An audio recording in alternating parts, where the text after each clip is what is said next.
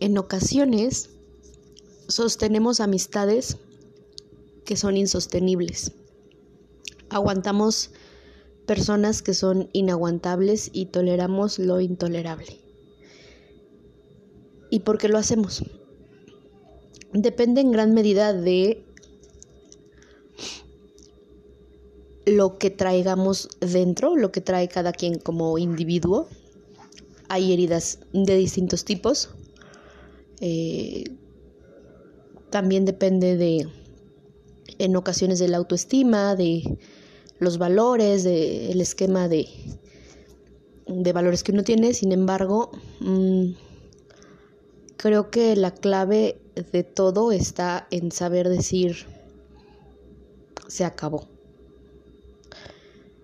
Mm, yo creo que en todas las relaciones humanas de pareja, de amistad, uno tiene que ser muy congruente y, y darse cuenta cuando las cosas ya no están funcionando. Y las cosas que dejan de funcionar avisan mil veces antes de que todo truene catastróficamente.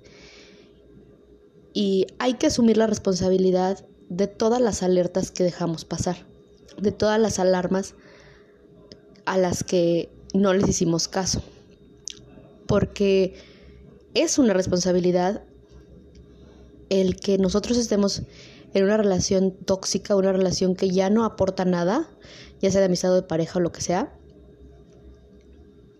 y que de repente nos haga eh, tan infelices y tenga un efecto tan negativo en nosotros em, que ya no podamos más. Y entonces la bomba te explota en la cara pero eres responsable tú tanto como la otra persona a la que te está haciendo daño. Entonces, mm, en mi vida me ha pasado un par de veces con hombres, sí, con relaciones de pareja, con relaciones eh, eh, sentimentales de pareja. Y me ha pasado incluso más con relaciones em, de amistad con mujeres. En mi caso, y después de muchos años de terapia, me di cuenta que tengo una herida de abandono, entonces yo tiendo a querer agradarle a las personas, a ser muy complaciente y demás, sobre todo em, con las mujeres porque tengo un tema de herida de abandono por parte de mi mamá. Mi mamá no nunca me no es como que no estuviera, nunca me abandonó, pero pues son otros otros temas, ¿no? Eh, pero también tengo una herida de abandono por parte de mi papá, por parte de mis padres. Entonces, pero es más, más, más enfático con las mujeres. Entonces yo trato de ser muy, em, muy empática, demasiado, muy complaciente. Y cuando no lo soy, entra un complejo como de culpa, de es que estoy siendo mala amiga, es que a lo mejor hice algo mal, es que, a ver, solo me estaba dando mi lugar y es muy difícil para mí entenderlo y yo sé que no soy la única y por eso quiero compartirlo. Con los hombres, por ejemplo, pues sí, tuve de plano la relación típica en la que el fulano no se quiere comprometer y una va y viene y regresa una y mil veces y y con el paso del tiempo y cuando maduras un poco te das cuenta de que no necesitas eso en tu vida no quieres esta montaña rusa de emociones. Hay, quien, la, quien la quiere y a veces está muy rico tener un, una montaña rusa de, emociones, pero hay momentos en los que ya, ya no lo necesitas.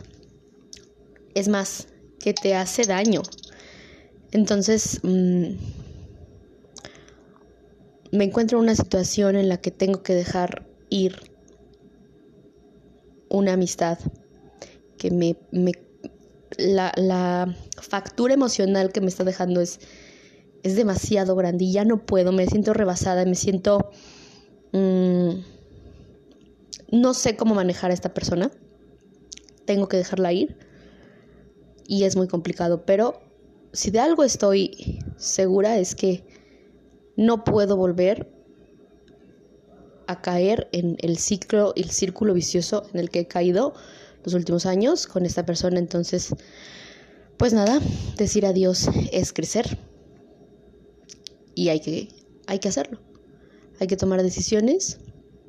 Puede ser muy difícil, pero pues es lo que se tiene que hacer.